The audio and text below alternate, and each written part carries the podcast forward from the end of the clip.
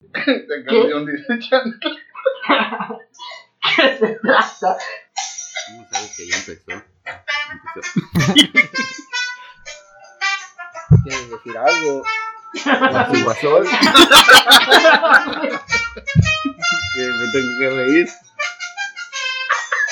Bienvenidos a Radio Squanch. Capítulo 7. Bienvenidos nuevamente a un episodio de Radio Squanch. Nos encontramos aquí desde Ibiza grabando gracias a todas las aportaciones altruistas que han estado haciendo a este podcast. Afortunadamente podemos estar de vacaciones todo el año gracias a esas aportaciones. Son aproximadamente chinga tu madre. Corte. Bueno, como les iba diciendo, y ya que Poxy no me deja hacer un intro decente, sin intentar hacerme reír o hacer que su celular suene en un momento inoportuno, el día de hoy vamos a hablar acerca de unos temas, igual que siempre, demonios, pero vamos a continuar con ese formato de sketches y de noticias que nos caracterizaron de el, el podcast pasado. Tenemos también aportaciones de Quique que nos estará enviando desde lejos algunas noticias y algunos sketches. Y pues esperemos que les guste. Empezamos.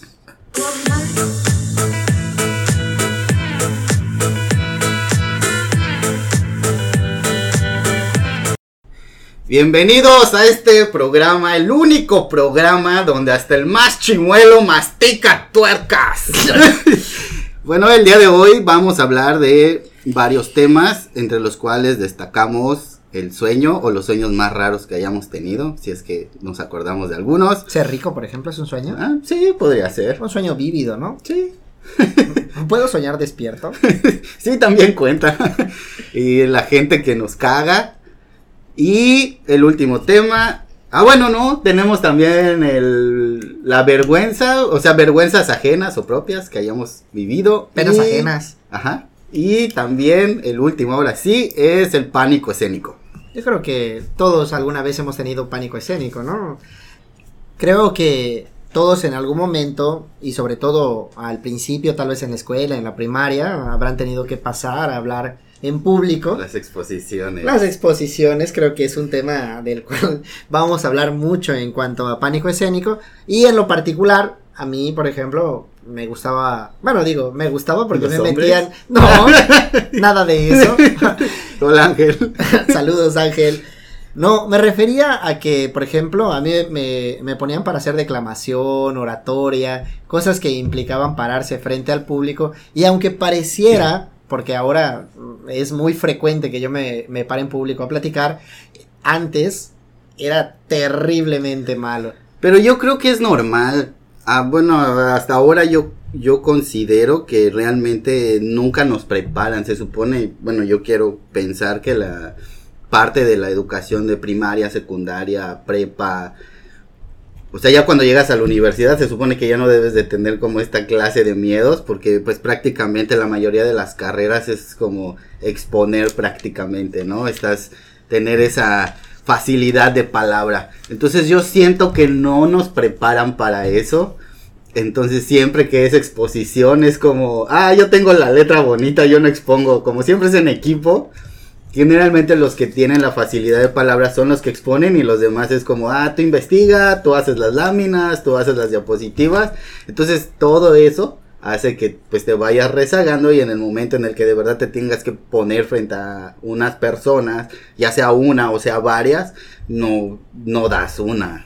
Sí, en realidad eh, eh, yo creo que debe de ser un punto intermedio porque hay gente que se la pasa hablando todo el tiempo frente al público, no le dan nada de pena y a veces dice tantas cosas por esa falta de pena que, que a nosotros nos da pena, ¿no? Y creo que eh, uno cuando va creciendo tiene ese miedo a hacer el ridículo y es la razón por la que el pánico escénico se presenta. Tal vez más adelante se queda como un miedo ya, ya dentro de ti y que, y que no puedes quitarte a pesar de que, de que no te importe lo que la gente piense. Pero creo que esa es la principal razón por la que se tiene el pánico escénico. Porque uno tiene miedo de lo que la gente va a pensar, aunque sea algo tonto tal vez, ¿no? Es un miedo eh, que no está fundamentado. Y es que deja de eso, pon tú que no sea tanto como el exponer, pero incluso hasta cuando te preguntan en, en el salón, así que es la ronda de preguntas y respuestas al azar, Sí, tienes ¿no? el miedo de hablar así como, ay, no, no quiero hablar, no quiero decir, o prefieres decir no lo sé y que te quiten los puntos a hablar. Bueno, en, en el caso de, de- de la carrera sí recuerdo varios compañeros que preferían no decir nada a, a expresar su opinión, aunque estuviera mal, que finalmente yo creo que debieron haber expresado su opinión. ¿Qué tal si estaba bien, aunque estuviera mal? Yo creo que si te quedas con esa duda existencial todo el tiempo, va a llegar un momento en el que tengas que usar ese tema y te quedaste con la duda y no sabes si lo que vas a decir o hacer está bien o está mal. Sí, eh, yo creo que las exposiciones son una de las situaciones en las cuales nosotros nos podemos exponer a esto. ¿Te acuerdas tal vez de cuál fue la primera vez que expusiste? Yo no recuerdo exactamente cuál fue la primera, seguramente fue en Sí, la fue en primaria. primaria. Seguramente fue con un rotafolio, ese papel que El- el, bond, ¿no? Que utilizábamos ah, y bueno. que y como tú dices, alguien escribía, tenía letra bonita, hacía su letra de molde, todo ahí muy padre para la exposición y siempre agarraban al que no hacía nada de eso, al que no tenía mucha creatividad o no Ujú. aportaba nada y le decían, bueno, tú te vas a parar y vas a exponer esto que está aquí. Y siempre pasa, ¿no? Que el sujeto que no lo hizo, pues empieza a leer y dice pura tontería. ¡Ole! O empieza a Lee leer. las láminas así como, oye, eso no es una exposición. Y todavía existe a este nivel, digo, ya cuando ¿De estamos verdad? Sí. a nivel universidad, gente que se para frente a todos con una exposición, ahora son diapositivas, y se ponen a leer lo que está en la diapositiva. Obviamente todos dicen, güey, si quisiera leerlo, pues déjalo ahí, le pones marcador, lo leo, al final es como... o sea, Claro, no me o sea, sirve mejor mándame las diapositivas, yo al estudio, hermano, ¿no? Pero fíjate que, bueno, en, en el caso de mi salón, te digo, siempre, afortunadamente todo desde, yo creo que desde secundaria, que ya era como más eh, el estar en grupitos, este, bueno, de primaria también, pero yo creo que ya más en secundaria, digo, ya estás más grande y ya es como que ya, en primaria tal vez no te da tanta vergüenza, pero en secundaria sí, porque una equivocación puede ser para el resto de tu vida. Entonces, Pues fíjate que, que difiero nada más en esa parte y te voy a decir por qué. Porque en la primaria eh, yo hacía mucho declamación y oratoria, ya te había comentado. Y en una ocasión que me tocó decir el, el discurso del Día de la Madre, recuerdo que me lo aprendí. eh, esto es algo que, que mi mamá, seguramente si me, si me escucha lo recordará. Yo le decía, es que cómo, cómo va a ser bandera de posible. México que se hace en el cielo. Y le decía, es que cómo me voy a aprender todo eso, es demasiado, no- nunca me lo voy a aprender de memoria. Y ella me dijo, mira, este, vamos a leer un párrafo, te lo aprendes, te lo aprendes bien, y ya que termines y que veamos que ya te lo aprendiste este, muy bien, pasamos al siguiente y así. Y le dije, bueno, pues va- vamos a intentarlo. Lo empecé a hacer, me lo aprendí bien, luego el otro párrafo y al último pues me aprendí, me aprendí todo. Pero esa es solo la primera parte, porque lo memorizas y dices exactamente las palabras, a lo mejor hasta la manera, lo que quieres expresar, pero la otra es cuando tienes que pasar, te levantas, o sea, vas eh, eh, enfrente del micrófono Y es que desde antes, desde que ya te estás preparando para ir a la escuela, no, no te da diarrea desde la mañana. Hola, yo soy yo de nuevo. Y entonces, pues llegas, estás todo nervioso, intentas recordar, sí, sí, sí, me acuerdo. Y en el momento en el que te paras ahí en el podium para poder hablar acerca de, del, en este caso, el discurso del Día de la Madre, resulta que se te afloja todo y, eh, este, eh, hola, yo soy. eh, Te quiero, mamá, gracias. y eso es algo que me pasó en una ocasión, te, te comento en una declamación del Día de la Madre, que empecé, veía a toda la gente, de hecho ni siquiera había visto a mi mamá porque estaba como que entre la multitud, y empecé a decir el, el poema, y en una de esas eh, volteo y la veo y se me, se me olvida completamente lo que voy a decir, y así como que intenté empatar y al final terminé, pues no diciéndolo bien. Yo creo que eso es algo que le pasa mucho y ya me imagino así como, ay, sí, pues es un niño, o sea, de 10 años y, ay, qué tierno, se equivocó. Pero para mí era terriblemente feo, era así como, Hubieras usado a la vieja confiable, ponerte a llorar. ay, qué tierno, ¿no? Sí, dame el micrófono. Sí, este, sí, es muy bonito el poema, pero estoy tan triste, te quiero mamá. Y en otra ocasión recuerdo porque también es que les encantaba a mis papás meterme en esos concursos de todo lo que hubiera, ¿no? Que, que si declamación, oratoria, deletrear y en una ocasión eh, pues me metieron a algo que se llama niño lector, que cuando están en la primaria los ponen a leer y los que leen mejor los, los ponen contra otros salones y al final recuerdo que me fui a nivel estatal, a nivel Quintana Roo. Y yo leía bastante bien, o sea, me gustaba leer, es lectura y comprensión, porque no solo es leer lo, lo que dice. Y en esa ocasión recuerdo que empecé a leer, pero estaba tan nervioso que me leí mucho de corrido, lo leí bien, no me equivoqué, pero no le ponía los, las puntuaciones tal vez porque estaba muy nervioso, ¿no? Porque estaban mis papás afuera. Al último terminé ganando un, un mísero segundo lugar y nada más me dieron un álbum de estampitas de, de México que todavía recuerdo. Tenía los Ah. presidentes, tenía los héroes de la patria. como- Uh, creo que sí recuerdo ese álbum. De hecho, creo que lo daba un banco. Sí, Ajá. exacto. Lo daba el creo que el Banco de México eh, y habían varios. Eh, ahí fue cuando, cuando supe de prim- eh, por primera vez de Octavio Paz, porque estaba una de las estampitas y en la parte de atrás decía pues la descripción La biografía, de ¿no? quién es, qué hizo, ¿no? Y había muchas otras cosas más, así como algunas de las peculiaridades de, de México.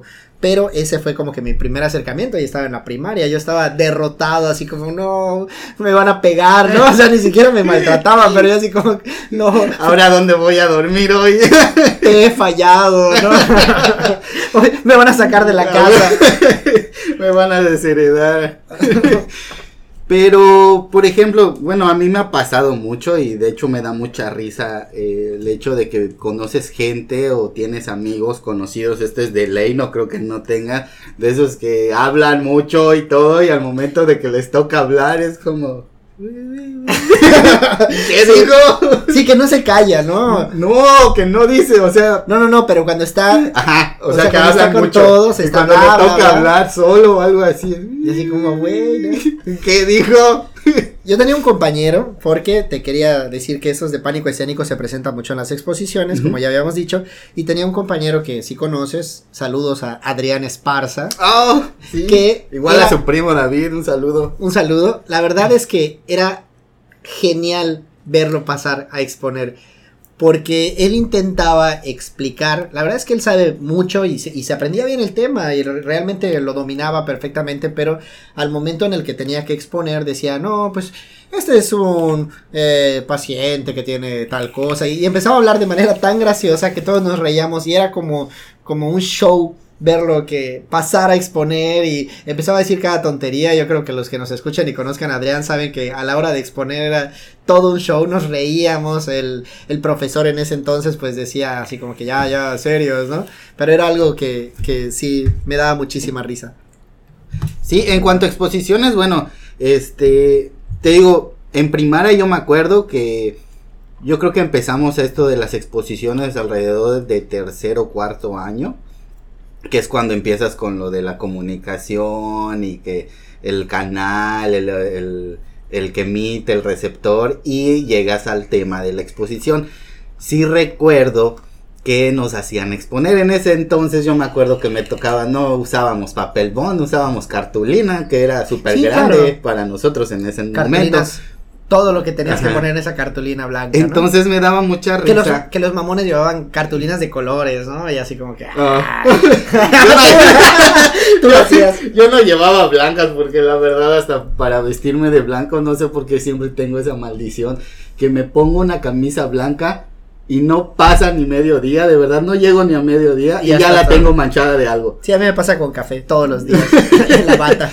Sí, entonces recuerdo que en la parte de la exposición, exactamente no recuerdo qué tema me tocó, pero casi todos escogían adicciones, por el alcoholismo, este, el embarazo, este, adolescente y cosas así. Ajá, y era así como que eran 30 compañeros, no sé cuántos teníamos, pero Más o menos, digamos, como entre ajá. 20, 25, yo creo, ¿no?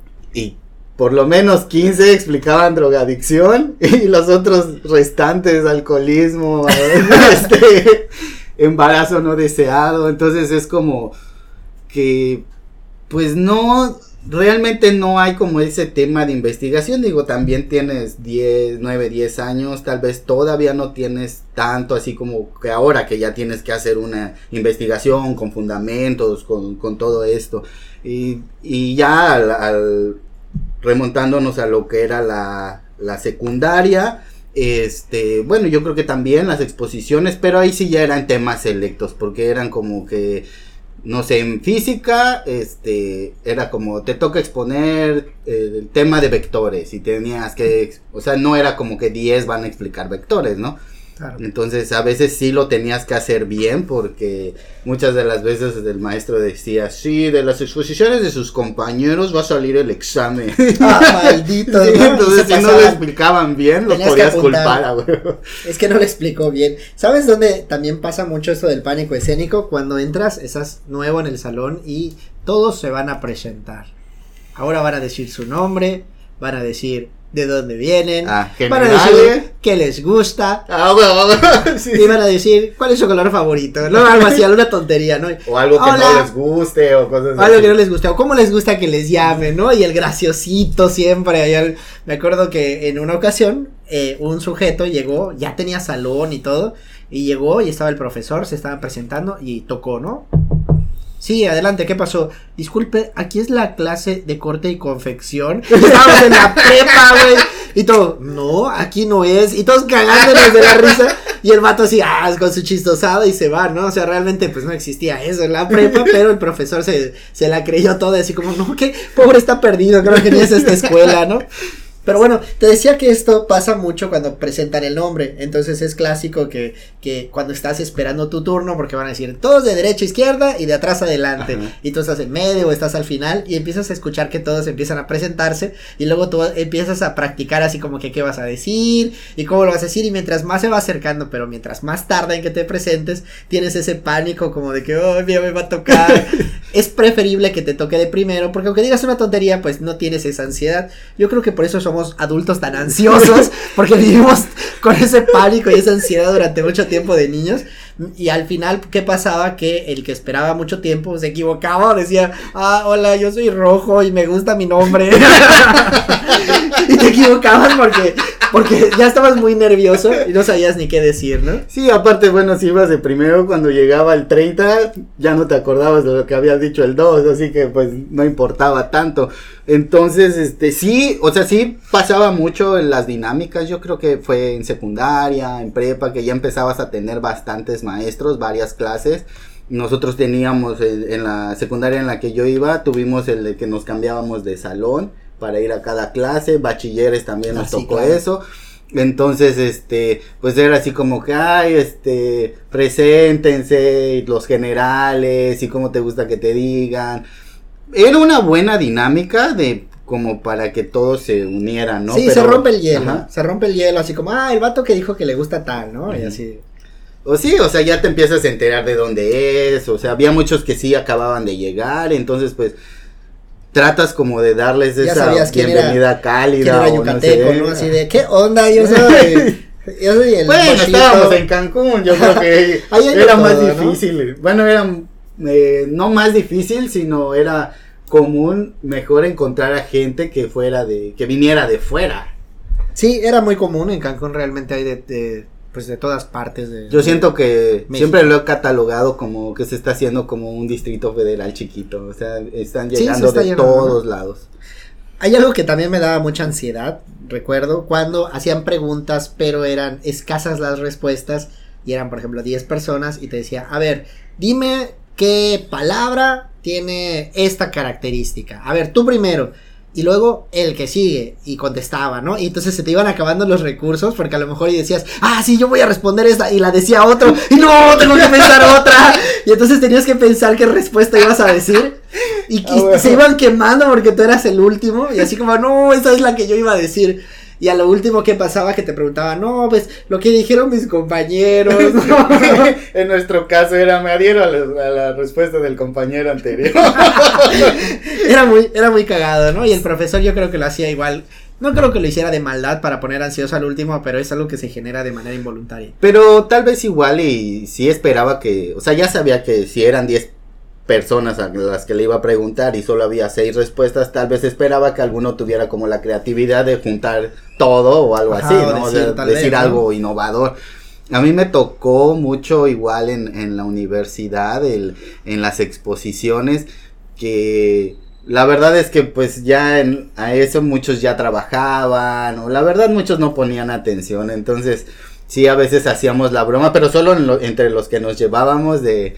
Ah, veíamos que estaba jugando uno y Ajá. a ver compañero, cuando termines de jugar si quieres que continúe la exposición o en la te hacían eh, después de la exposición existía lo de preguntas y respuestas pero no los compañeros te preguntaban, sino tú elegías un compañero y preguntabas algo de lo que habías Para ver si te habían puesto o cuando, atención, estaba- ¿no? ajá, o cuando estabas del otro lado, que no te tocaba exponer, pues tratabas de hacer reír a los otros para que pues obviamente los regañaran, porque el abogado que estaba viendo la clase veía al que exponía, no al, Claro, al que al estaba público, atrás.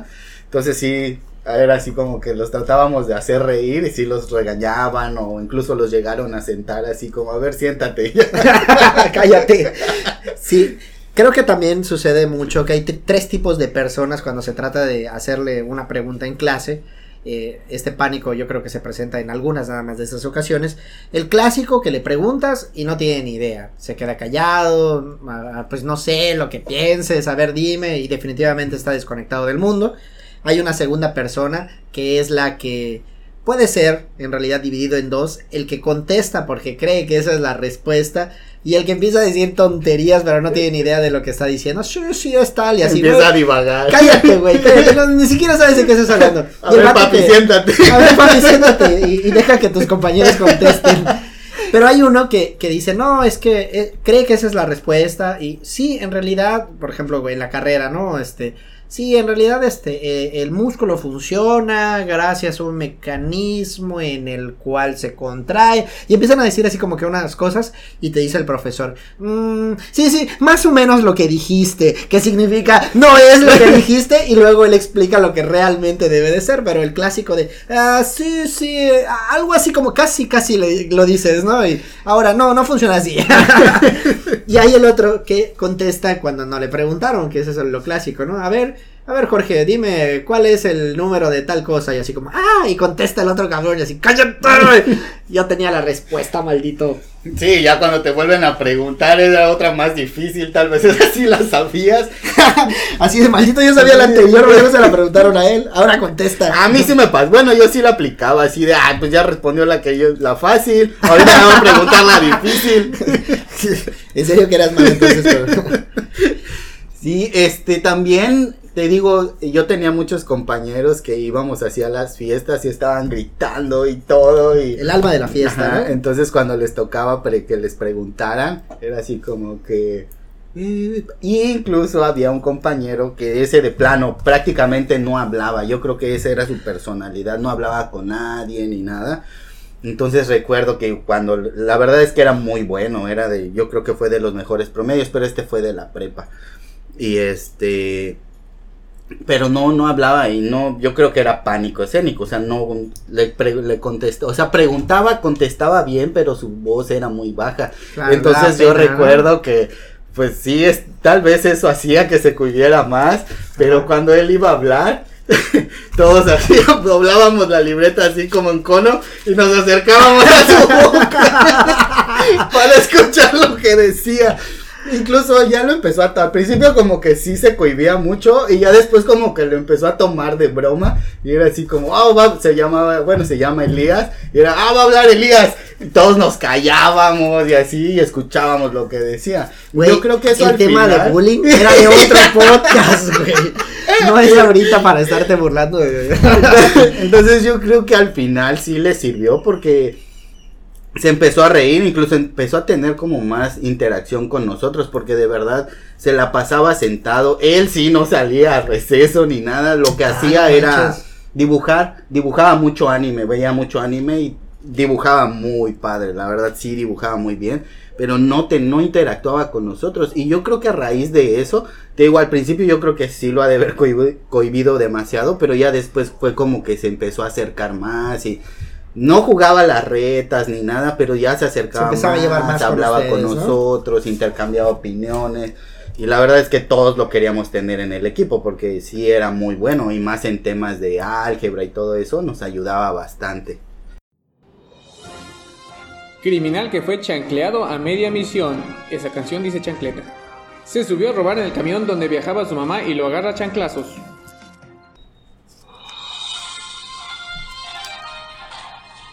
Un estudio revela que la soya vuelve gays a los hombres. Un columnista español conservador católico en su columna de periódico publicó un estudio que dice que consumir soya en exceso te puede volver gay. Y no solo eso, sino que también reduce el tamaño de tu pene. Sí, dije pene.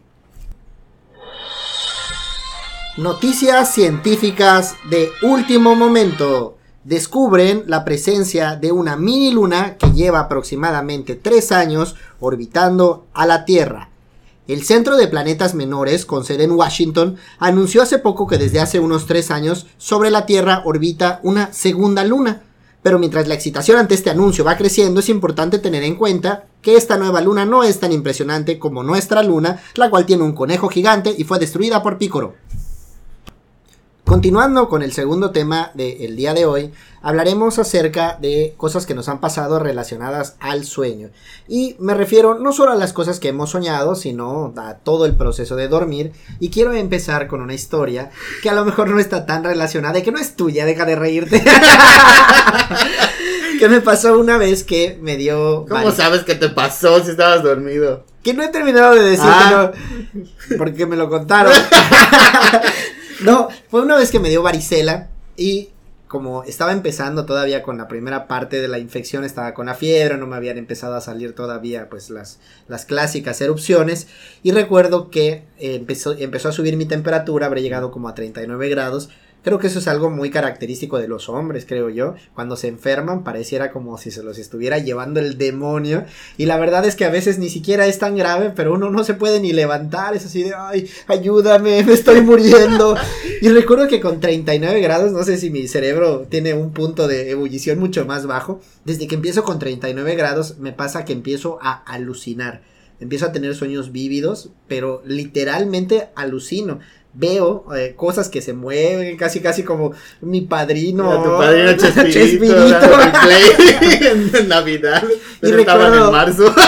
Recuerdo que en esa ocasión estaba acostado en mi hamaca como buen yucateco y empecé, empecé con la fiebre, empecé a ver unas gotitas con patitas y manitas que tenían el cuerpo así como de una gotita y Ujú. empezaban a brincar enfrente de mí y hacían como una filita y empezaban de y estaban cantando y yo lo veía y decía ¡ah, qué gracioso, mira! Y así y estaba solo y luego que me pongo a pensar si alguien me hubiera visto porque era de noche, era no sé como las 11 o 12 ya todos estaban dormidos, me imagino así como que ¿qué le pasa a este vato? Está alucinando. Y recuerdo no sé como cuánto Mi tiempo está en drogas. no sé como cuánto tiempo me habrá pasado, yo creo que como unos 20 o 30 minutos. ah, mamá. Yo riéndome así como si estuviera completamente drogado y ya luego creo que se despertó mi mamá, vio que tenía fiebre, estaba chico y estaba en la primaria todavía y entonces eh, cada vez que me da fiebre de esas características que ni siquiera es tan alta en realidad, empiezo a tener alucinaciones, empiezo así como que a ver cosas, la verdad es que me da miedo, por eso es que no me gusta enfermarme y por otras cosas también.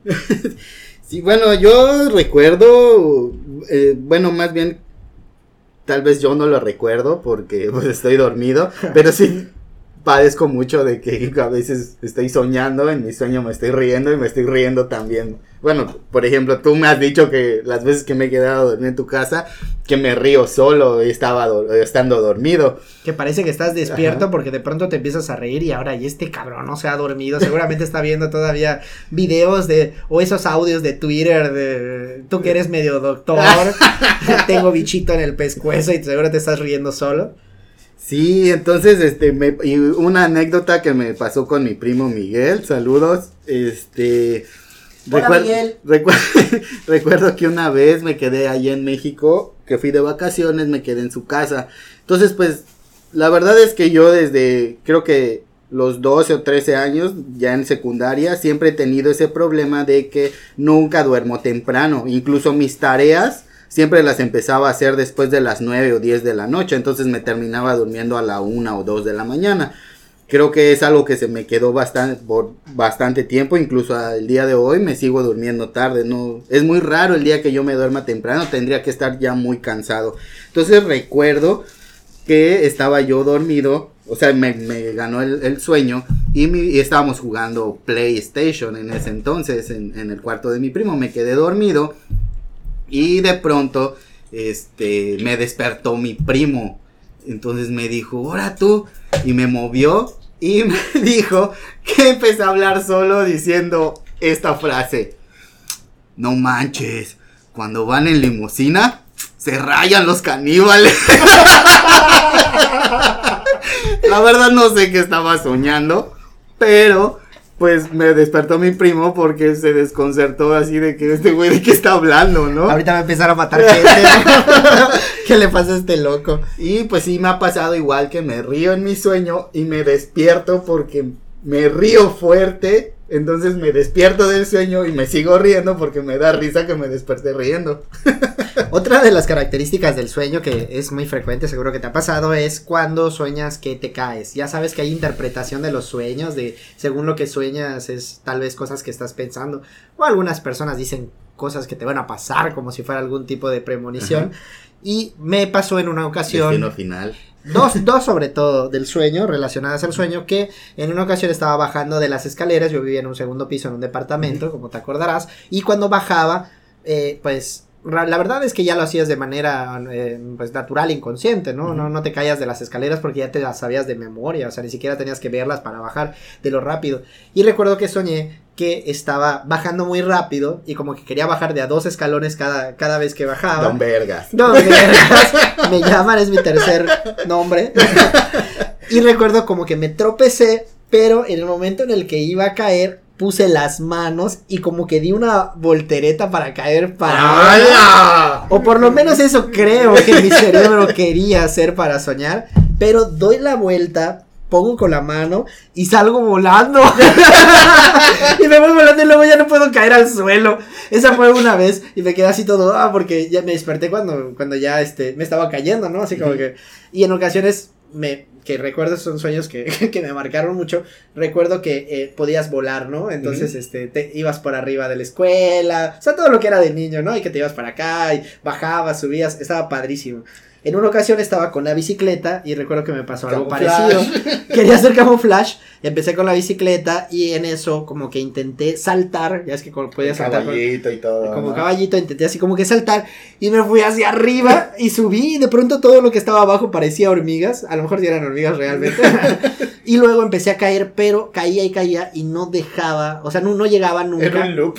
Era como un loop y, y estaba, sentía la sensación de caída, pero no tocaba nunca el suelo. Entonces llega un momento porque hasta, o sea, te despiertas.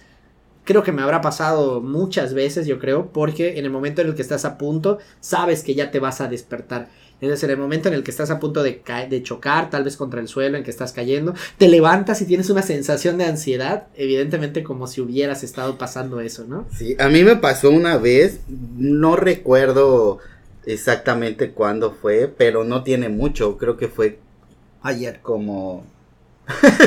no, fue hace como yo creo un año o dos, cuando este estaba muy traumado con Grand Theft Auto 5, jugaba en línea, entonces la verdad es que sí jugaba bastante. Entonces recuerdo que me fui a dormir y yo creo que por lo mismo de que me sugestioné bastante por estar jugando, empecé así como a caminar, porque recuerdo que hasta salí de la casa donde yo vivía, era exactamente mi casa y salí caminando. Un día normal, Ajá, ¿no? Entonces recuerdo que llegué a, un, a la esquina de la casa y enfrente hay como un- una fila de departamentos. Ajá. Entonces soñé que en el punto más alto del departamento, o sea, en, en la azotea, estaba un francotirador. Entonces soñé que me disparó y me disparó en la cabeza. O sea, vi como, o sea, me disparó.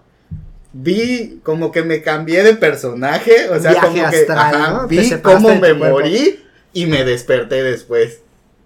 Pero sí se siente así como, ¡ah! te despiertas de Porque la hasta nada. así. sientes como que el golpe, ¿no? Ajá, como que, o sea, bueno, nunca me han disparado, pero pues obviamente yo creo que porque hasta brinqué, por eso me desperté. Otra de las cosas que también, el orinar cuando te duermes y a lo mejor tomaste agua antes de, que te durmieras. y sueñas que vas al baño y que orinas, pero es como un loop porque estás viendo cosas relacionadas a ir a orinar, pero no te levantas a orinar a veces por flojera, o hay frío, o no te quieres levantar nada más, y estás constantemente con eso hasta que ya te levantas y orinas, dejas de soñar en eso, ¿no? Así casi un mar y las olas y una fuente, ¿no? Y llega una persona y te rocea con una manguera, ¿no? Así como que es Como el capítulo de Los Simpsons donde Homero tiene mucho sueño, va en el auto y empieza a ver camas que pasan en vez Así de es, ¿no? autos. y Empiezas a soñar todo lo relacionado. Sí, igual lo que me pasó una vez fue, bueno, de hecho este sí fue ayer, fue, bueno, fue anoche para despertar hoy. Este, en mi sueño estaba yo llorando y pues cuando lloras así como amargamente que haces así, güey, así me, des- o sea, con ese así de como suspiro, con eso fue que me desperté hoy y fue así como que, a la mierda, ¿qué pido? Amigo, necesitas ayuda profesional. Eso solo significa una cosa. ¿Qué? ¡Pero qué invierno! que no doné. Significa que no donaste. No. Bueno, otra de las situaciones también cuando tienes algo que es muy importante al día siguiente y te quedas dormido con el pendiente de que vas a presentar tal vez algún al- algún punto. Ay, me da ansiedad, no duermo bien. Sí, por pasa ejemplo, a mí me pasa que una exposición, por ejemplo, que ya he platicado de ello, o este tengo algún evento muy importante donde tengo que hablar en público y empiezas a pensarlo, a pensarlo y sueñas que ya lo hiciste. Es decir, sueñas que te levantas, que vas, que lo haces. Y a veces hay dos tipos de sueños. El donde te vas súper bien, ah, qué padre, y luego te levantas y no, no lo he hecho aún, tengo que ir. Y el otro cuando todo te sale terriblemente mal y tú dices, ching, no puede ser. Luego te levantas y dices, ah, una segunda oportunidad. Eso me pasa mucho. A mí me, bueno, referente a eso, así cuando tengo así como, por ejemplo, ir a presentar escritos o que ya estoy en término, entonces lo que me ha pasado es que empiezo, me duermo, sigo pensando en eso, pero en vez de que piense, o sea, que me pase eso de que, ah, me va a ir bien, me va a ir mal, Ajá. empiezo a pensar, ¿y si no me lo aceptan? ¿Y si está mal? O empiezo a pensar cosas como si estuviera mal hecho lo que hice Aunque no. aunque no está, entonces es como que sí ha llegado momentos en los que me levanto a leer el escrito a las 2, 3 de la noche, de la madrugada, perdón, entonces es como, ah, bueno, sí está bien, ya mañana voy a ver qué pasa y me vuelvo a dormir. Me pasa igual que sueño que me despierto tarde y que no llego, por ejemplo, o que, que voy a pedir un Uber o voy en el coche y el coche se echó a perder o se ponchó la llanta, algo relacionado a que voy a llegar tarde y de que chin y cómo voy a hacer y tengo tanto tiempo para llegar y luego me despierto, eso que te decía, como una segunda oportunidad y decir, ah, sí, sí llegué. Y Ya- llegas tarde también. llegas tarde por estar soñando, ¿no? No, y es, es algo que tal vez voy a generalizar, pero no suelo llegar tarde a los lugares, pero creo que eh, ese trauma de, de querer llegar siempre temprano, pues se ve en mis sueños, entonces cuando sé que es algo importante y me duermo, sueño que voy a llegar tarde y eso hace que no pueda dormir bien y me mantengo, o sea, hasta me levanto más temprano y a veces ni siquiera puedo volver a conciliar el sueño por lo mismo. Sí, a veces lo que haces es como que si te despiertas y dices, ay, es temprano, voy a dormir, pero solo cierras los ojos. Bueno, en mi caso es mover los pies o estarme moviendo. Claro, o sea, ya no, ya, no me, ya no me duermo. Y también lo que me ha pasado bastante, igual es una tontería, pero no me gusta soñar con gente que conozco, ya sea familiares, amigos o algo así, porque siempre que sueño, ah, no tiene que pasar nada malo en mi sueño, pero siempre que sueño con alguien que conozco, le pasa algo, ya sea bueno o malo, pero siempre que sueño con una persona, lo que hago al despertarme o después, o sea, ya avanzado el día, es, oye, ¿no? ¿cómo estás? Este, ¿cómo te fue? o algo así. Y si no es en el- ese día, al siguiente día es como, ah, no más, sí me pasó algo. Como un tipo de premonición, Ajá. que era lo que te estaba diciendo, ¿no? Hay personas que... Sí, o sea, suena tonto, pero sí, sí me No, ha pasado es- y no me gusta cuando sueño con personas, porque no sé si les va a pasar algo bueno o algo malo. Claro. En realidad es algo pues de hace muchísimo tiempo, ¿no? La, la gente creía que los sueños eran manifestaciones de algo real que sucedía tal vez con los dioses, con la naturaleza, y eso yo creo que lo tenemos nosotros también, no, no, no somos tan diferentes y seguimos creyendo que todo eso que soñamos está relacionado con algo que va a pasar. A lo mejor piensas en esa persona porque Digo, siempre hay que intentar buscar de la manera más científica, porque a lo mejor sabes que va a pasar o tenía pendiente pasar algo y luego lo sueñas y pues Ajá, sucede. podría ser. Porque imagínate que realmente pudiéramos soñar y que eso estuviera conectado con lo que va a suceder, ¿no? Algún tipo de, premo- de, de predestinación relacionada a nuestros Ah, sueños. no, así estaría el puro pez. Ese desmadre. No sé si te ha pasado que a veces te despiertas y como que el sueño se empieza a desvanecer frente a tus ojos y transformarse en lo que es la realidad. Me ha pasado que, por ejemplo, estoy corriendo, por ejemplo, estoy haciendo algo, estoy trabajando y de pronto como que abro los ojos y esa imagen última que tenía se empieza a transformar poco a poco en lo que estoy viendo en el lugar en donde estoy durmiendo. Por ejemplo, no sé, estaba estaba viendo, este, por ejemplo, unos animales que estaban caminando y todo, y luego como que me, me despierto y la imagen que tengo enfrente, tal vez por ejemplo de una almohada, una de una sábana, se empieza a transformar en eso. Estabas mordiendo el alma. Cálmate, muer- muerde hamacas.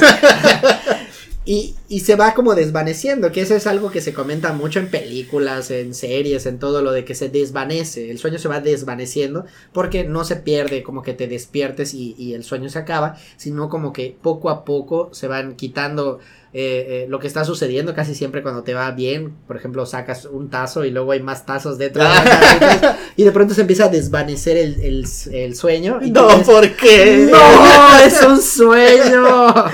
Ese tipo de, de cosas, ¿no?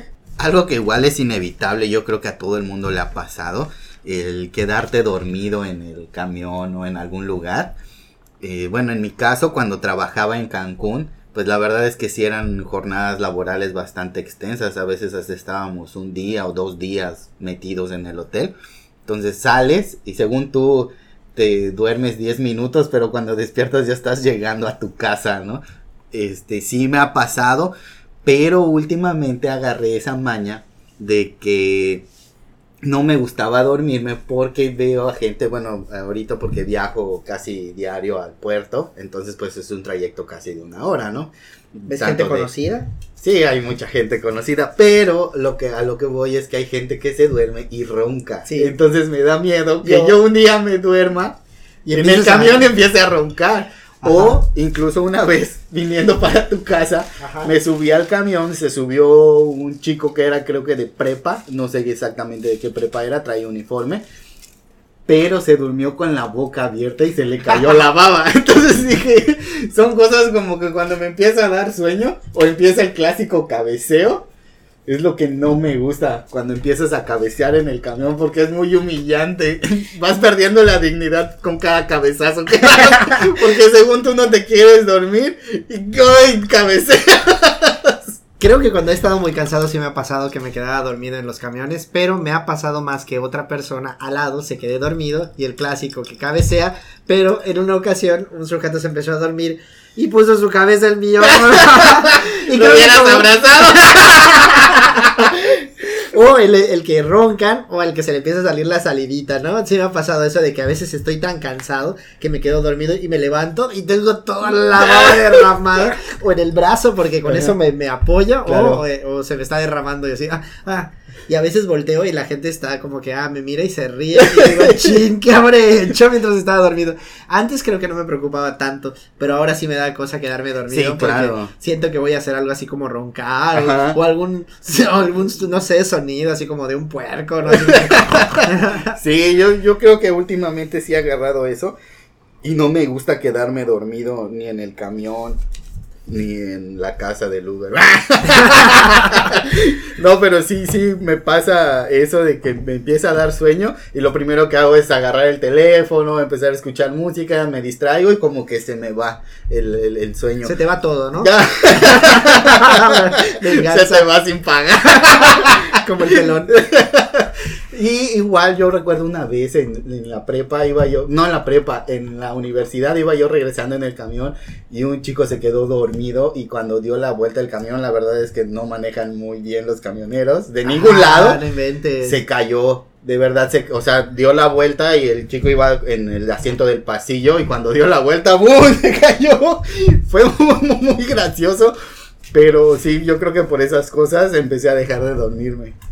Diputada invita a oír de The Doors y fumar marihuana cuando se legalice. A través de Twitter, la legisladora Nayeli Salvatori preguntó a los ciudadanos quién se apunta y fumar la hierba con fondo musical de rock. Pero ¿por qué esperar tanto?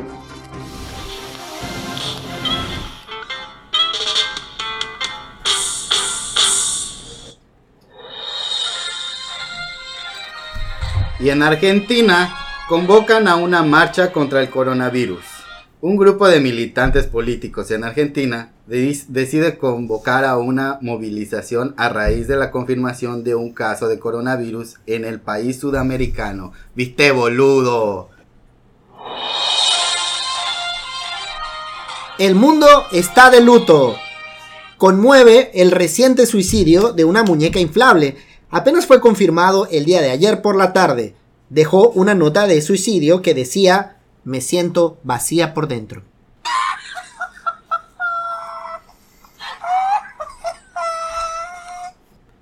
Continuando con el siguiente tema, eh, vamos a hacer algo que es parecido como a un top 10. En realidad no los vamos a decir en orden, pero vamos a hablar acerca de gente que nos caga. Y vamos a decir cada quien 5 y pues vamos a platicar de aquí hasta que termine el programa, hasta mañana, porque hay tanta gente que me caga que no creo que podamos terminar hoy. Nada, no es cierto. Bueno, número... Ay, ¿por qué? Eh, ¿Qué tienen de ah. mal odiar? Uy, me Eh, que no Empezando contigo. ¿Por qué bueno, número 10. La gente mala copa. güey. Es un clásico en todos los lugares que siempre hay un tipo mala copa. Que siempre es el más tranquilo cuando no está tomando hasta que toma Sí. y se transforma. O a veces ya sabes que es mala copa de por sí, aunque no tomes así como de, de los cagantes. Pero sí, generalmente es como el calladito y todo. Y yo creo que se le remueven los, los miedos y los demonios que lleva adentro y se le empieza a hacer de pedo a todos. O, te quiere golpear o te empieza a recordar cosas de hace 5 o 10 años, así como... Que güey, puede ser violento Ajá. o que se pone a llorar, a Oh, recordar sí. cosas. O sea, el malacopa es aquel que empieza a hacer cosas que no son características de una fiesta, que es divertirse, ¿no?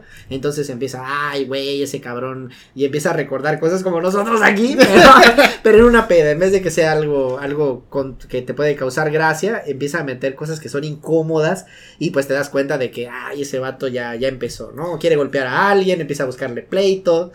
O igual pasa que, por ejemplo, si es el más callado, llegas a la fiesta y te empieza a ver mal desde que llegas.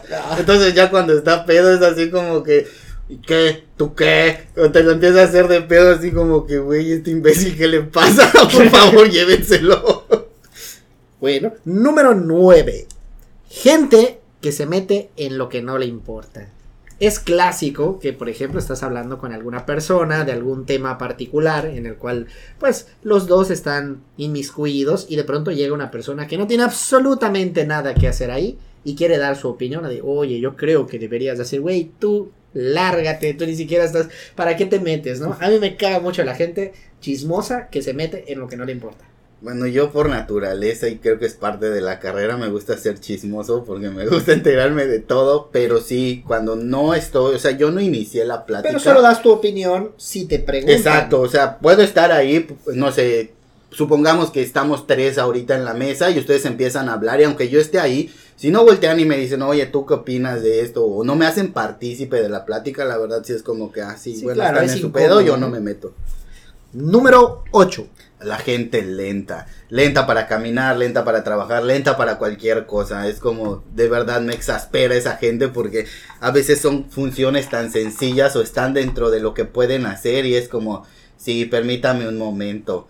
Te remita a la, peli a la película, creo que se llama Zootopia, donde sale el Sí, perezoso. el perezoso todo lento. Ajá, así. ¿Y sabes qué es lo peor? Que esa gente es a la que contratan para que pongan en los lugares donde hay más burocracia. Entonces, No, yo creo que sí debe de ser un requisito, así como, esto es muy rápido, no, mándalo a otro, a No, sacar no. copias. no puede ser tan rápido. Necesitamos poner a alguien más lento. Número 7. Gente que no le gusta a los Simpson. Ah, no, sí, de ley. Es increíble. no. ¿Cómo puede haber una persona a la que no le guste los Simpson y que no se sepa de memoria todas las... Bueno, igual no se sepa de memoria, No, pero yo creo claro. que tal vez sí puede entender referencias, aunque no digas, oh, cuando Homero dijo esto, sino dices el diálogo y de ley en su mente es como, ah, huevos de los Simpsons. Claro, lo reconoce, ¿no? A Sí. lo mejor no tanto de memoria como nosotros, pero sí que, que sepas que ese diálogo se refiere a los Simpson. Número 6. La gente necia, la gente que le explicas que no se puede hacer tal cosa y ellos, no, sí se puede, si fulanito de tal lo hizo. O le estás diciendo, oye, mira, es que esto lo debes de pintar de verde. Oye. no, pero se ve bonito de azul. Coño, no, es que ¿qué va de verde. Tiene que ser de verde. Sí. No, sí, sí, qué mala onda. Y sí, mejor lo, güey, no, cállate, no. Pero, pero sería más padre si nos vamos. ¡No! ¡Es verde! Sí, pasa mucho sobre todo en el trabajo de que no, es que mira, esto lo tienes que hacer aquí, lo tienes que llevar a tal lugar y aquí te tienen que poner tal cosa, es la manera más rápida. Ay, pero es que no sería más fácil, güey, no es si quieres, es que así se hace, si no, pues te vas a atrasar más, ya que si quieres, pues es estupendo, ¿no? Número 5. Gente que critica algo que no conoce. Es clásico que Ah. hablas, por ejemplo, de algún tema en particular y se mete una persona a decir, no, no, no, eso que está haciendo está mal. Y en realidad pues no sabe absolutamente nada del tema. Y creo que es algo que se puede generalizar también. Es tanto de política, de ciencia. Te puedo decir un ejemplo de, de ciencia, por ejemplo. La que dice, no, no, sabes que es buenísimo para ese dolor de rodillas. Y te dicen algún remedio La que tiene... crema de marihuanol.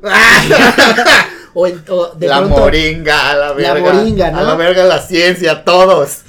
Y luego, por ejemplo, este, empiezas a estornudar o algo. Ah, seguramente es porque me levanté descalzo.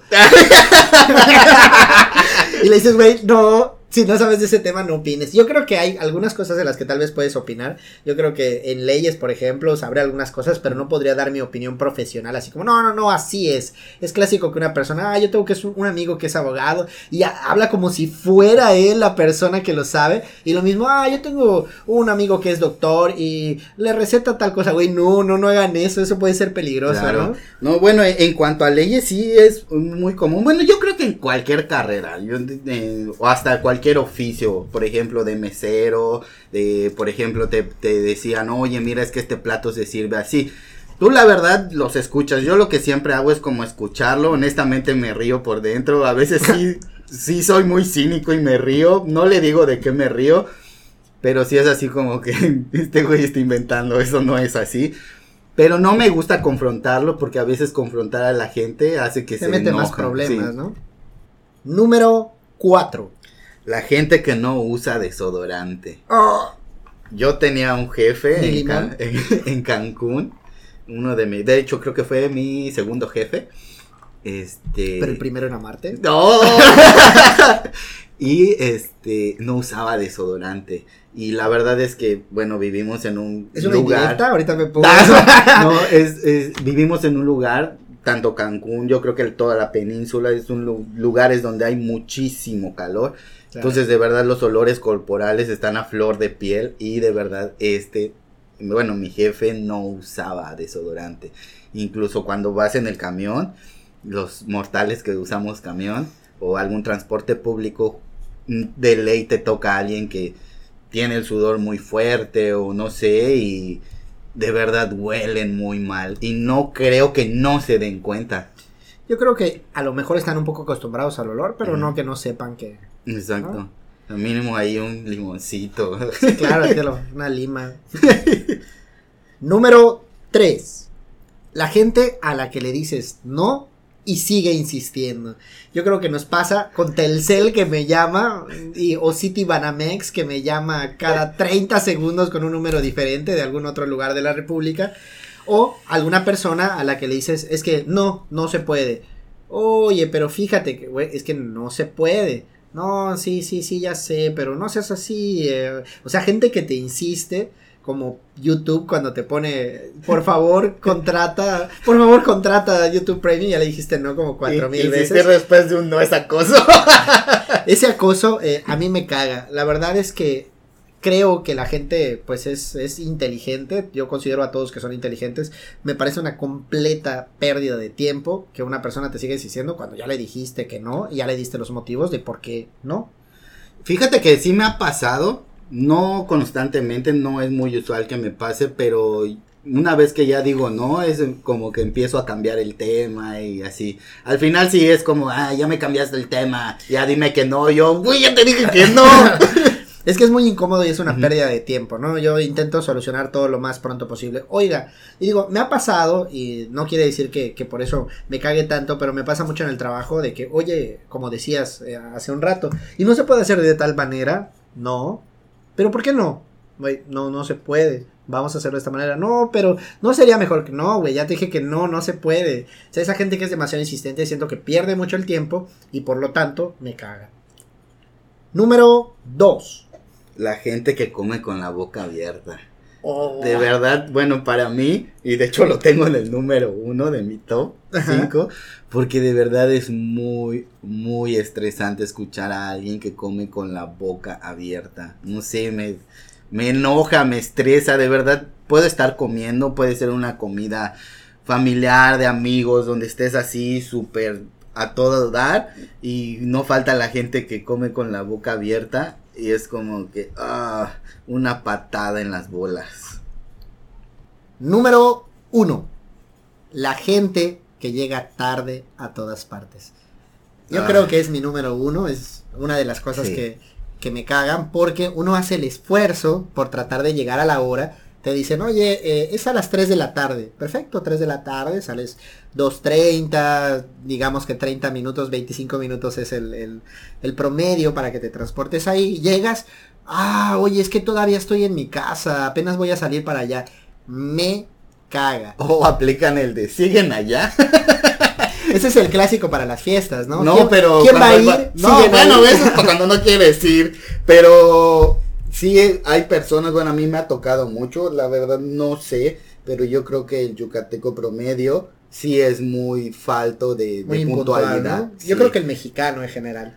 Pues fíjate, bueno, Ajá. podría ser que sí, pero aquí sí visto me más ha- aquí, sí, ¿no? aquí se, se me ha visto, o sea, sí he visto mucho esto de que llega la gente tarde y es como, licenciado sigue allá, es que tuve un contratiempo, digo, si me- yo no tengo problema que llegue tarde si tienen la molestia por lo menos de 15, 10 minutos antes, si ya viste que no vas a llegar, Claro, por lo menos decir, oye, este, mira, tuve un contratiempo, Oye, no te Este, manches, voy a ajá. llegar tarde porque tuve pero lo problema. entiendes, ¿no? Porque pues son casos fortuitos, se te ponchó la llanta, hay mucho tráfico, no sé. A mí la última Es vez algo que fui, a, que fui a Cancún sí me pasó porque yo dije a las 7, creo a las 8 de la noche, entonces la verdad es que Cancún ha cambiado hace 7 años que me fui de ahí, entonces el tráfico es inmenso. Entonces yo dije, ah, estoy en Llego el kilómetro tiempo, ¿no? 3, estoy, estaba en Playa Tortugas, estaba en un restaurante Ah, que está ok. enfrentito, este, y dije, ay, pues sí me, sí me alcanza a llegar, o sea, de lo que salgo ya no es hora pico, jamás en la vida, ya todas las horas en la zona hotelera es hora pico,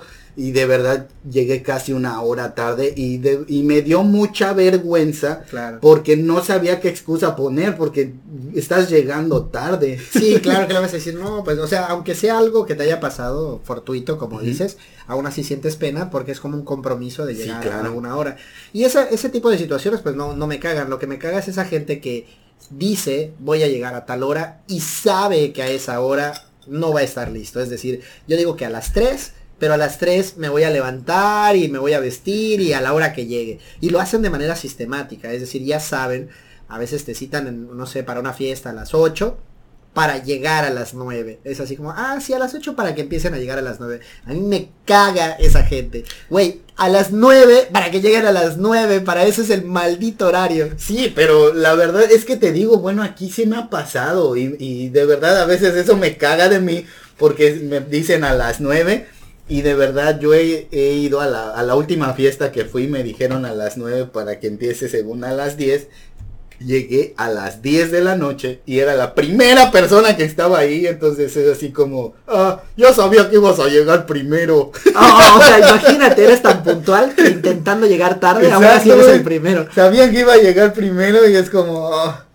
Pero creo que aquí sí se ocupa mucho el de... No digas ocupa, güey. Vas a hacer un del top 10, una extra. La gente que cambia ocupa por necesita o por Ah, pero eso no es, no es como necesitar o utilizar, o sea, sí ocupas el, el, el llegar tarde, o sea, el decir una hora y llegar a otra hora.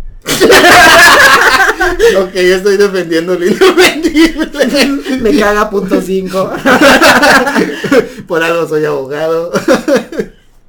Mira, hija, Homero tenía razón. ¿No has visto una que diga, Homero es un baboso, verdad? Se agotaron hace media hora. ¡Oh! Marsh, ¿cómo pudiste? Son 100% de algodón. Y mira qué bien cosieron el baboso. Deme dos. Señor, ¿qué opina acerca de que su hijo es comunista? Mi hijo no es comunista. Podrá ser mentiroso, puerco, idiota, comunista, pero nunca una estrella de porno. Homero, ¿qué le pasó al auto? Antes no tenía el parachoques roto. Antes, antes, vives en el pasado, March. No vivas en el pasado. Te advierto que si vas a enfadarte conmigo cada vez que haga una estupidez, no tendré más remedio que dejar de hacer estupideces. Recuerdo las palabras que me dijo mi padre. Homero, eres tonto como una piedra y feo como una blasfemia. Si un extraño ofrece llevarte, te subes. Es una freidora industrial. Puede freír un búfalo en 40 segundos. ¿40 segundos? Pero yo lo quiero ya. Muy bien, concluimos con el episodio de hoy de Radio Squanch. Y para terminar, como ya es costumbre para nosotros, les recomendaremos que nos sigan y nos compartan en redes sociales. Algo Eh, quería recordarles igual que den seguir al podcast en, en Spotify para que les lleguen las notificaciones de que hay un episodio nuevo y aparte de todos modos estaremos enviando por Facebook compartiendo el nuevo episodio. Así es, no, yo creo que debemos de agradecer a todas las personas que nos escuchan y nos siguen y alimentan estas ganas de estar haciendo tonterías. En realidad nosotros nos divertimos mucho mientras hacemos este programa y creo que algunos de ustedes también se divertirán. Eh, quiero mandar un saludo a Tania, que siempre nos escucha y que cree que hago diferentes voces para hacer este programa, pero en realidad somos dos personas Así diferentes. como podría Ah, hablar ah, mientras ah, él ah, habla. Ven, somos dos personas diferentes, ¿verdad que sí? Sí. ok, saludos que quieras dar.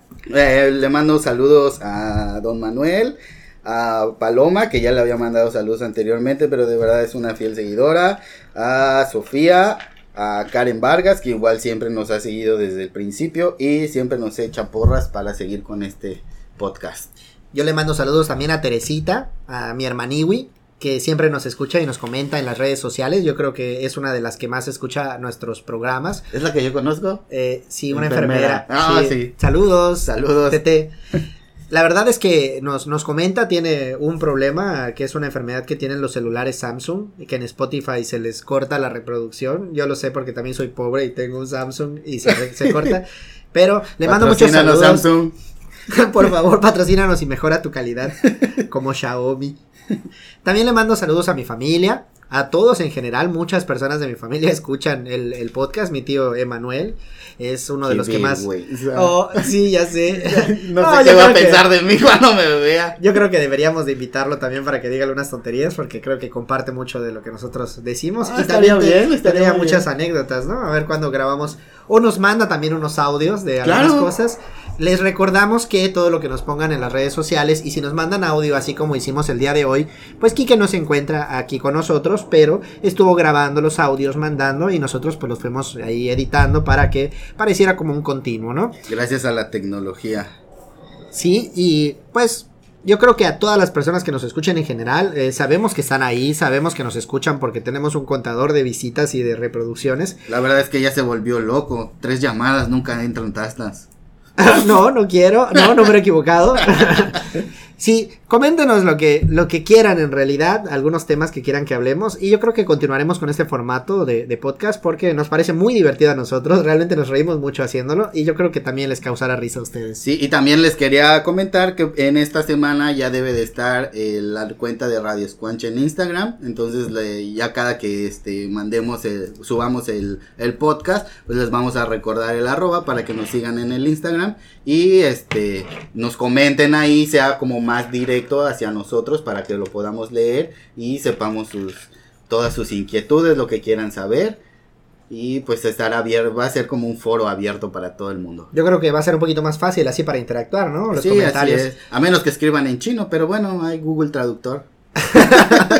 Bueno, por último, eh, vamos a escuchar unas, unos agradecimientos de Quique que también nos mandó para que pudiéramos poner. Y eh, yo creo que ¿Tienes alguna recomendación esta semana para de, sobre sí, el por, tema o por así? supuesto, la verdad es que es justo lo que iba a decir, lo de las recomendaciones. Lo que yo quiero recomendar es que en esta época en la cual hay muchos resfriados y pues en vísperas de que el coronavirus llegará pronto, les recomiendo aquí su doctor favorito en, en todo lo que esté relacionado con la salud, que se laven mucho las manos, que no se estén saludando este, con las manos directamente, asientan con la cabeza como chinos, traten de no tener este tipo de contacto porque... Ding, ding, ding, alerta. No. no suscribo este comentario racista. Es opinión de Cristo. No, en realidad hay muchas otras maneras de saludarse. Y la verdad es que parece que no, pero así es como nosotros lo transmitimos. ¿Mm? Digo, hay otras maneras también, como fecal oral, según dicen las noticias, pero eh, el hecho de que nosotros nos estemos saludando y que no nos lavemos las manos con frecuencia es una de las cosas por las cuales el coronavirus se extiende tan rápidamente. Entonces, tengan mucho cuidado. Otra recomendación, no es necesario que busquen cubrebocas o tapabocas de 800 capas para poder evitarlo. El coronavirus va a llegar y nos va a infectar independientemente. Recuerden que es, Hola, un, Zika. es un virus que eh, tiene mucha contagiosidad, pero no es un virus grave. Entonces lo que tienen que hacer es cuidarse. A menos que seas obeso. Sobre todo para que estas medidas de prevención, así como con la influenza, con otros virus, pues no permita, no permitamos nosotros que se transmite de persona a persona. Pues mi recomendación esta semana, digo, ya va a ser viernes casi, entonces cuídense mucho, no tomen, si toman no manejen, y si toman y manejan, pues les voy a mandar mi tarjeta porque hago amparos contra el colímetro. Otra, otra cosa que quiero recomendar es una canción que me gusta mucho y que eh, yo creo que conocen, que es de Pink Floyd y que se llama Have a Cigar. el fluido rosa. Se las recomiendo. Pues otra cosa que quería recomendar, bueno, más bien para que sea Otra canción de Pink Floyd, interactivo. pero se llama Shine on You Crazy Diamond. Oh, es de las mejores que he escuchado en mi vida. Pero quería recomendar que sigan la regla de tres que ya había mencionado antes. Ustedes lo recomiendan a tres amigos y esos tres amigos se lo recomiendan a otros tres. Por ejemplo, Háganlo, ahorita malditos desgraciados. se lo recomiendo a uno de mis socios. Se lo recomiendo al señor de la tiendita a la que siempre voy a comprar. Y por ejemplo, bueno, te habla tu ex o tu amiguita y bueno, te la das y le dices, oye, después del delicioso, ¿por qué no escuchas este podcast? Radio Squanch. Y Squanche. Eso hace Después que de tres escuanchar. personas y luego tres personas y luego tres personas va a hacer que esto crezca. Sí, sí. Yo quiero recomendar una película que se llama El hombre invisible. Se encuentra ahorita en la cartelera, pueden ir a verla cuando ustedes quieran. Y ya que la vean, me dicen cómo está, porque yo no la he visto, pero seguramente es buena, entonces ahí me comentan. Yo de música creo que voy a recomendar el álbum de Nirvana, el Nevermind, que creo que nunca va a pasar de moda. De verdad, si se quieren pasar un sabadito ahí mientras lavan sus truzas o mientras limpian su depa para los que sigan estudiando. es una truza. Es un muy buen disco, de verdad no es extenso, cuando mucho dura lo que dura este formato de podcast, que es casi una hora. La verdad es un material muy digerible, está muy bueno ese disco. Si pierden su tiempo escuchando nuestro podcast, también lo podrían aprovechar escuchando el disco de Nirvana. Así es. Muy bien, nos, pues terminaremos nada más con los eh, saludos y los agradecimientos de Quique. Y por último, me dirás cuál es el capítulo de Los Simpson que vamos a poner. Eh, Nacho Men. Su amigo el Como Así les manda saludos desde Cancún. Saludos especiales para Basti, para la maestra Irma, la maestra Evita, que es como mi madre, y principalmente para mi madre. saludos a toda mi familia, a mi papá, a mi hermana. Eh, de nuevo a las personas que nos escuchan, desde donde sea que nos escuchen. Gracias. Un último saludo para Camila, la niña loca. Bueno, yo te voy a pagar mi parte. Calmado, Homero. Te digo y te repito que eres mi invitado. ¡Me trajiste un sombrero, Nacho! Ay, gracias, Ned. Nacho, Nacho Man. Yo quiero ser Nacho Man.